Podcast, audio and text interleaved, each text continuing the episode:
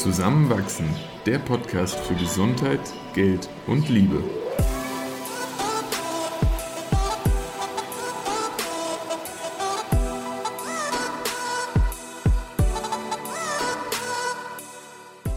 Ein frohes neues Jahr und willkommen zu einer neuen Folge von Zusammenwachsen.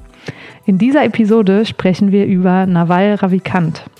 Unter anderem erfahrt ihr, warum wahrer Reichtum nichts mit Geld zu tun hat, wieso Ehrlichkeit das Fundament für persönliche und geschäftliche Beziehungen bildet und warum Zufriedenheit sich durch die Abwesenheit von Verlangen einstellen kann. Viel Spaß beim Zuhören. Wir wollen heute über ein Interview reden. Ein Interview, das mit Naval Ravikant geführt wurde. Warum reden wir über dieses Interview? Das ist eigentlich ganz witzig, weil vor zwei Wochen hätte ich nicht genau sagen können, wer dieser Mensch eigentlich ist. Nawal Ravikant, mittlerweile weiß ich, er ist äh, Gründer von Angelist, einer sehr großen Website in den USA für Startups und Investoren. Und er hat selbst in über 200 Unternehmen investiert, inklusive Uber, Twitter, Wish und äh, Notion und ganz viele andere große 200, Unternehmen. Ja, sich nicht entscheiden. Ja, also er ist echt so ein äh, Investment-Guru, aber auch das wusste ich noch nicht.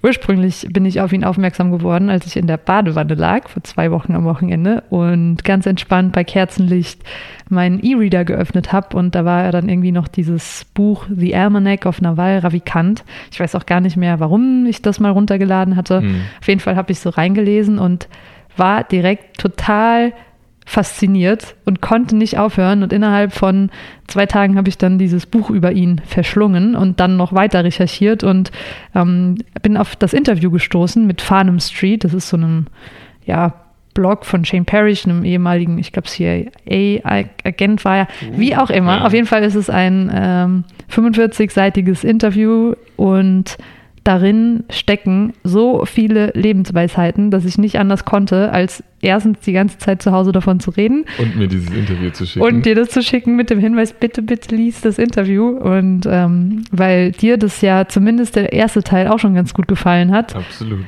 Reden, wir, reden wir jetzt darüber. Ja, wir können ja dazu sagen, ich habe es gar nicht komplett gelesen, weil ich äh, ja ganz kurzfristig noch eine verpflichtende Uni-Veranstaltung angekündigt bekommen habe. Das hat meine Pläne jetzt gerade ein bisschen über den Haufen geworfen. Aber ich habe äh, so schon ein paar Einblicke bekommen und es scheint wirklich äh, ein paar spannende ja, Momente in seinem Leben zu geben, ein paar Ansichten, die er hat und deswegen freue ich mich einfach, sich da ein bisschen auszutauschen. Und möchtest du direkt einfach mal anfangen mit etwas, was, was dich beschäftigt hat beim Lesen oder vielleicht jetzt auch noch danach?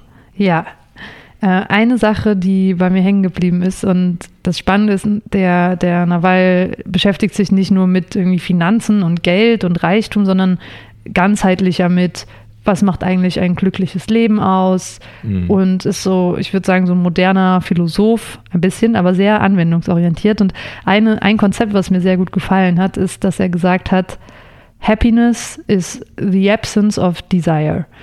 Das heißt, man am glücklichsten, wenn man kein Verlangen hat und keine Zufriedenheit, kein Glück in externen ähm, Gegebenheiten sucht. Und das fand ich total interessant, weil er sagt, sein Ziel ist es, nicht Reichtum anzuhäufen, sondern vielmehr, so gut es geht, bei dem zu sein, was er gerade tut. Mhm. Und wenn es ist, mit seinen Töchtern zu spielen, dann ist es das. Wenn es ist, dieses Interview zu führen, dann ist es das. Und da wurde mir wieder vor Augen geführt, wie oft man doch im externen Glück sucht. Und sei das sowas wie, die ganze letzte Woche habe ich dich damit, ja, nicht genervt, aber die ganze Zeit gesagt, wir müssen an unserem Arbeitszimmer was verändern. Wir brauchen Pflanzen und einen Teppich und das soll einfach schöner sein. Dabei, und ich mag es auch immer noch machen, aber das Wichtige ist, davon hängt nicht unsere Zufriedenheit und unser Glück ab und sich immer wieder zurückzuberufen auf, was hat man eigentlich schon und ja ähm, was braucht man eigentlich gar nicht, ist eine ganz interessante Ansichtsweise. Das schließt ja so ein bisschen den Kreis zu der letzten Folge, die wir hatten, wo wir auch kurz beschrieben hatten, dass wir uns abends immer wieder sagen, wofür wir dankbar waren am Tag. Und das ist, glaube ich, genau so eine Rückbesinnung, die du auch meinst, auf das, was eh schon da ist und das auch wirklich in dem Moment dann wahrzunehmen und auch wertschätzen zu lernen. Äh, das ist ganz, ganz wichtig. Ich habe mir tatsächlich äh, die Stelle auch so ein bisschen markiert, und ähm, ich fand, fand spannend, wie er formuliert hat, auch noch zusätzlich, dass in dem Moment, wo man an einem glücklichen Moment versucht festzuhalten, schaltet sich ja eigentlich so dieser Kopf ein und sagt, oh, das ist gar nicht der Default State. Vielleicht bin ich gar nicht immer so glücklich, wie ich es gerade bin. Ich möchte es aber sein. Und das zerstört eigentlich diesen Moment. Hm. Ja, indem man sich dann daran klammert und das unbedingt so haben möchte, hat man gleichzeitig Angst, es zu verlieren mhm. und da ist es schon wieder weg. Und genau das, was du sagst, er sagt ja, zufrieden sein, das ist eigentlich unsere Grund, das ist in uns, in uns allen. Und wir werden nur davon abgelenkt, wenn wir uns mit externen Sachen oder Beurteilungen oder äh, selbstgemachten Gedankenkonstrukten beladen und ja. das dann übertönen. Und dass Zufriedenheit eigentlich kommt, wenn man loslässt von all diesen Konstrukten. Erinnerst du dich im Urlaub auf Fuerteventura an die am Strand spielenden Kinder? die wir beobachtet haben. Das war der, der Inbegriff von Glück, oder? Ja, also ich war mir auch eigentlich ziemlich sicher, dass du dich auf jeden Fall daran erinnern musst, weil das war so eindrucksvoll. Das waren einfach zwei Kinder, die alles drumherum vergessen hatten und man konnte von außen gar nicht genau sehen, was für ein Spiel sie da spielen. Ich glaube, sie, sie haben gegen von, die Wellen gekämpft, glaube ja, ich. Also sie haben immer wieder das Meer verjagt und sind ein bisschen reingelaufen. Und als die Wellen dann zurückkamen, haben sie gelacht und gequietscht und sind wieder weggelaufen. Und das war einfach pure Lebensfreude die, die dort. So im Moment, da, da, hätte drumherum alles passieren können, aber die waren, waren glücklich. Mhm. Das war, war so mhm. pur. Mhm. Und das trifft perfekt, was der, was er sagt, nämlich Happiness is when nothing is missing. Mhm. Wenn der Moment in sich so vollkommen ist und man keinen Gedanken daran ja. verschwendet, was bräuchte es jetzt noch, was äh, fehlt jetzt noch, was sollte noch sein, sondern man das Ganze einfach loslassen kann. Und das, das macht dann eigentlich auch wieder deutlich, dass eben dieses Externalisieren von Glücklichsein nicht funktioniert. Ich kann mich an keinen glücklichen Moment erinnern, an dem ich dann aber zu dem Schluss kam, oh, ich brauche jetzt aber eine teure Uhr, damit ich noch glücklicher bin. Das ist Quatsch. Passiert nicht. Hm. Ja. Und trotzdem wird es einem ja oft so vorgelebt oder vor allem auch von Werbeanzeigen vorgezeigt und suggeriert. Und da ist es halt leicht zu denken, ach, wenn wir doch diese schöne Lampe für unser Arbeitszimmer hätten, mit Natürlich. dem indirekten Licht.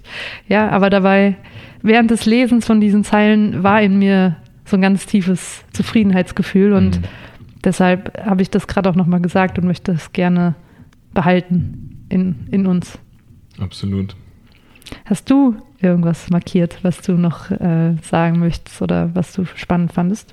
Ich fand äh, wichtig, wie wichtig ihm wiederum äh, Ehrlichkeit im Zusammenarbeiten mit jedem war.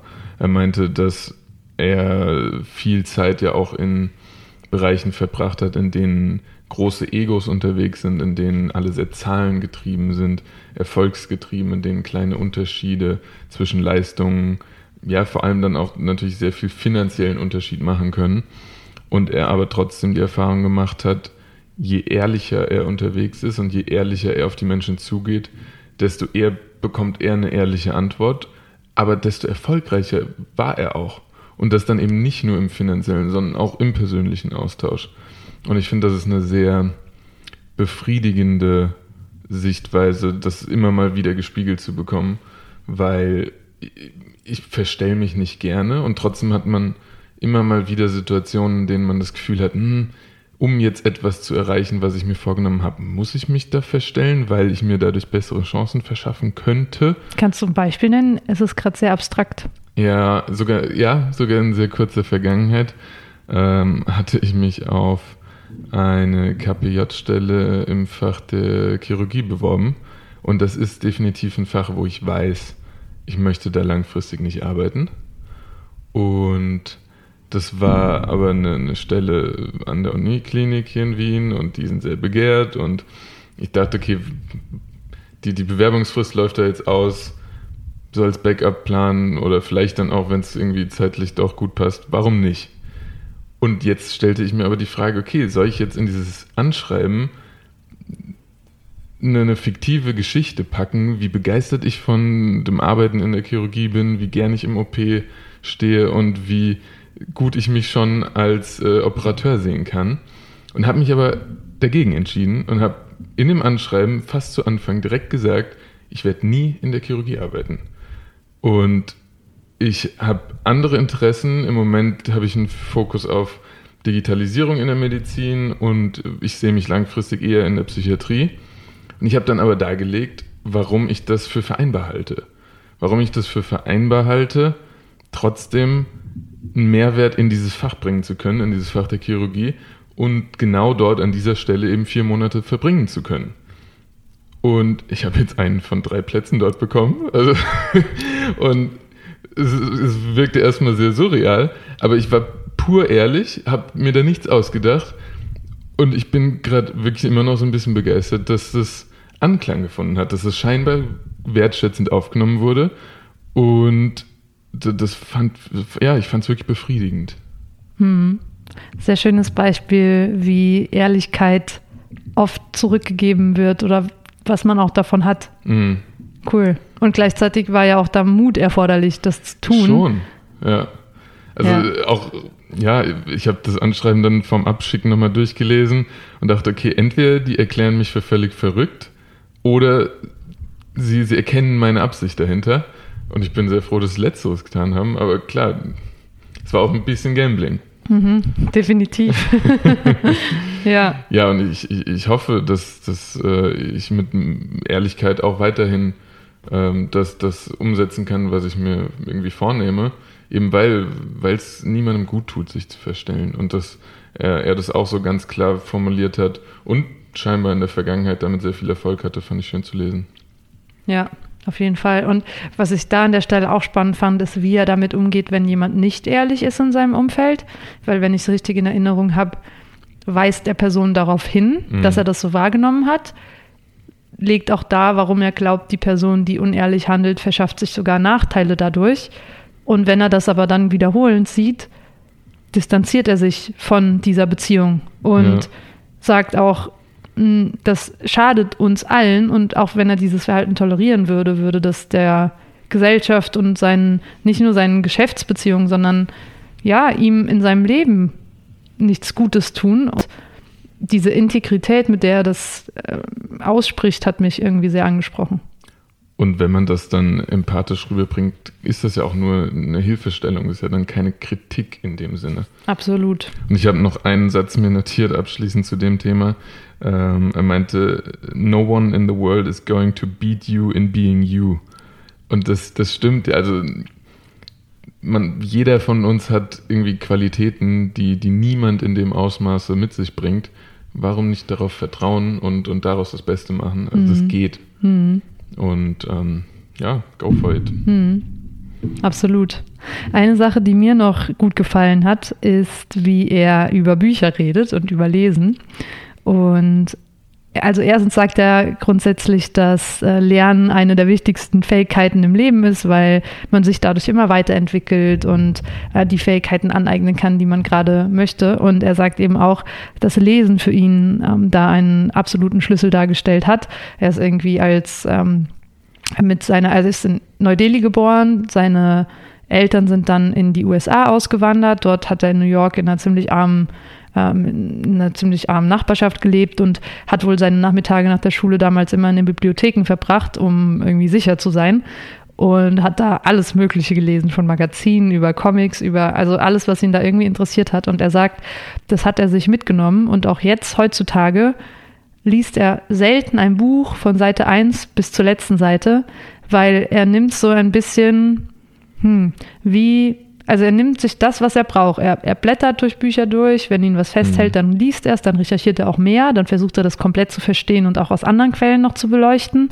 Wenn er aber auf den ersten 20 Seiten von einem Buch merkt, hm, das spricht ihn gerade nicht an oder es langweilt ihn, dann legt er es einfach zur Seite und nimmt das nächste Buch. Und er hat da in einem Interview auch gesagt, dass er 50 Bücher gerade auf seinem Kindle gleichzeitig offen hat und da hin und her blättert. Und er sagt, der, das einzige Ziel des Lesens ist für ihn, direkt was daraus mitzunehmen und nicht irgendein Buch zu lesen, nur weil das gerade alle lesen und nicht irgendein Buch zu lesen, nur weil ähm, das von allen anderen als äh, total hilfreich wahrgenommen wird, sondern das passt auch gut zu dem, was du sagst, the best person at being you is you, mhm. dass man sich das nimmt, was man gerade braucht und was auch noch da, und das ist der letzte Punkt, den ich mir dazu gemerkt habe, und da würde mich auch deine Meinung interessieren, weil ich weiß, du siehst das ein bisschen anders.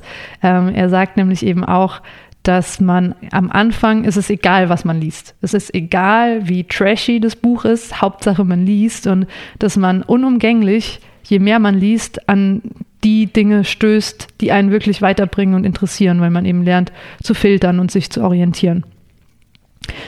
Wie siehst du das mit dem Blättern und Weglegen und Neuanfangen? Weil du hast ja schon so einen gewissen Respekt vor Büchern mhm. und ich habe das Gefühl, du möchtest oder du gibst Büchern sehr oft auch eine zweite und dritte Chance.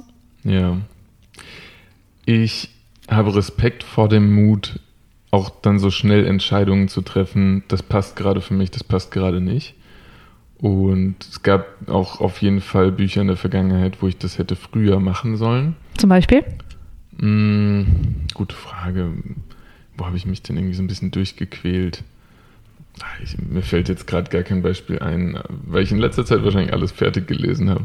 Besser ausgewählt im Vorhinein.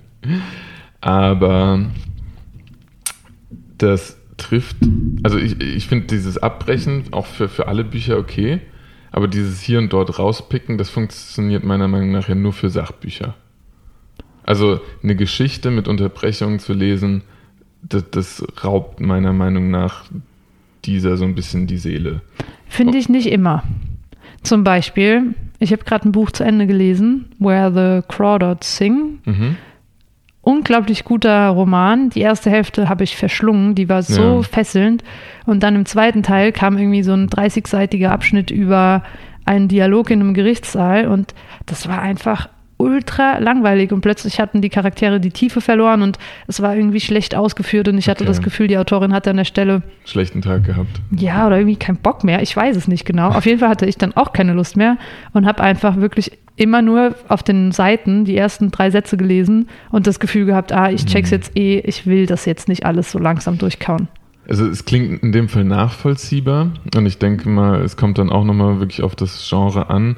Aber ich habe viele Bücher, wo ich weiß, dass wenn mir einzelne Informationen während des Lesens gefehlt hätten, hätte am Ende das Bild nicht vollständig sein können und der Lesegenuss wäre ein anderer gewesen.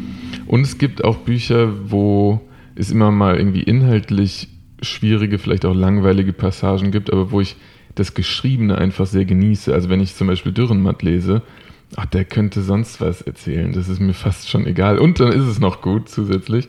Aber der schreibt einfach schön. Ich genieße das Lesen. Und ähm, gleichzeitig, ja, gebe ich aber allem, was er so an, an äh, Lektüre und äh, auch wie er Lektüre konsumiert, gebe ich, gebe ich recht. Und wie gesagt, muss da vielleicht auch noch selbst ein bisschen lernen, wenn es zu Sachbüchern kommt. Weil dann ist es richtig, sich das eigene rauszupicken, wo man vielleicht auch schon Anknüpfungspunkte hat oder wo man explizit tiefer eintauchen möchte. Da ist es dann ein bisschen ja auch so, wie wenn man eine explizite Suche im Internet startet. Und ja, insofern teils, teils. Hm. Aber ich finde, wenn du sagst, du, du genießt die Romane, auch wenn es manchmal nur sprachlich ist, das ist auch ein Zeichen, dass man das ruhig ganz lesen sollte, ja. auch, weil in dem Moment, wo du es genießt, erfüllt es ja diesen, diesen Sinn für dich. Mhm. Und deshalb, es geht ja in keinem Fall darum, durch so viele Bücher wie möglich zu kommen, nee, sondern vielmehr ja. in Büchern einzutauchen. Absolut. Aber ich glaube, aus dem Interview ging auch hervor, dass er mittlerweile gar kein Fiction mehr liest, oder? Mm, es ist irgendwie gemischt. Also ich habe jetzt zum Beispiel heute Mittag auch noch ein Interview geschaut mhm. zwischen ihm und Joe. Das ist erst ein Jahr ja. alt. Ich glaube, das Interview bei Farnham Street ist zwei Jahre alt ja, wie auch immer. Sicher. Da sagt er, dass im Moment sein Lieblingsgenre Science Fiction okay. ist und Science Fiction slash Philo Philosophy. Also ja. ja, ich glaube, es ist ziemlich, ja, ziemlich kunterbunt. Hm. Nee, nur richtig so. Ja. Eine Sache, die ich auch noch cool fand, äh, er hat hm. äh, gesagt, seek wealth, not money or status. Und obwohl, okay, er, er, sagt das aus einer sehr privilegierten Situation, obwohl er auch in Halbarmut aufgewachsen ist und das nicht immer für gegeben äh, hatte, sagt er, never join the money and status game. Und das ist ein ganz cooler Tweet von ihm. The purpose of wealth is freedom. It's not nothing more than that. It's not to buy for coats or to drive Ferraris or to sail yachts or to jet around the world in a Gulf Stream. That stuff gets really boring and stupid really fast. It's about being your own sovereign individual. Und was er damit immer wieder betont, ist diese Freiheit. Und er sagt, sein ultimatives Ziel, und das hat er im Moment auch, ist, ohne Wecker zu schlafen, aufzuwachen, den Tag so zu leben, wie er möchte, keine Termine im mhm. Kalender zu haben, sich von seinen Gefühlen leiten zu lassen, spontan sein zu können. Und das ist so faszinierend, weil ganz viele, die, die diesen Reichtum erlangt haben, zumindest in finanzieller Sicht, haben immer mehr Termine und immer weniger Zeit und wollen ja. immer mehr, mehr, mehr. Und er. Das bringt dann mehr Verpflichtungen mit sich. Richtig, er hat es irgendwie geschafft, nicht in diesen, in dieses Hamsterrad hineinzufallen, sondern sich dem zu entziehen und sich Zeit und Freiheit zu nehmen. Und ich finde, das ist ein schöner Reminder, auch jetzt für mich in der Selbstständigkeit, wo ich merke, mhm. cool, es kommen immer mehr Aufträge und ich kann immer mehr machen und noch mehr Geld verdienen. Auch ab einem gewissen Punkt zu sagen, okay, und jetzt ist es aber auch okay, wenn ich zwei Wochen mal nichts mache, auch wenn ich jetzt was verdienen könnte. Oder das Ganze eben in dem Maß zu machen, dass es mir immer noch Freiheiten gibt, um mittags Yoga zu machen oder nachmittags mit einer Freundin spazieren zu gehen. Und ja, ich finde, das war eine ganz schöne Erinnerung von jemandem, der eigentlich alles finanziell erreicht hat, dass ihm das trotzdem so, so wichtig ist. Und das ist ja auch wieder diese Entscheidung zu schauen, für wen mache ich etwas für wen trage ich jetzt einen teuren Mantel oder fahre eben den Ferrari? Mache ich das wirklich nur für mich oder möchte ich auch unbedingt, dass das gesehen wird? Und dann hatte er noch ein Zitat von Warren Buffett äh, erwähnt in einem Interview, wo, wo es hieß, Do you want to be the world's best lover and known as the worst or the world's worst lover and known as the best? Mhm es, es, es, bringt dir am Ende nichts, wenn, wenn dich jemand oder die ganze Welt für irgendetwas hält, was du gar nicht bist. Das wird dich nicht glücklicher machen, wenn du es nicht tatsächlich bist. Hm. Wenn es dann zusammenkommt, meine Güte, super cool. Hm. Aber äh, dann doch lieber wirklich etwas sein, mit dem man glücklich und zufrieden ist. Und wenn es dann niemand mitbekommt, hat es ihm aber auch niemand genommen. Hm. Ja. Absolut. Ja, ich, ich habe noch eine Sache mir notiert, die, die glaube ich, auf ihn wirklich sehr, sehr gut zutrifft und die ich aber auch in, in der aktuellen Zeit irgendwo wichtig fand. Ähm, es war ein ganz kurzer Satz, wo er einfach nur meinte, äh, Science is to me the study of truth. Und ja, im Moment wünsche ich mir schon manchmal, dass das noch ein paar mehr Leute beherzigen.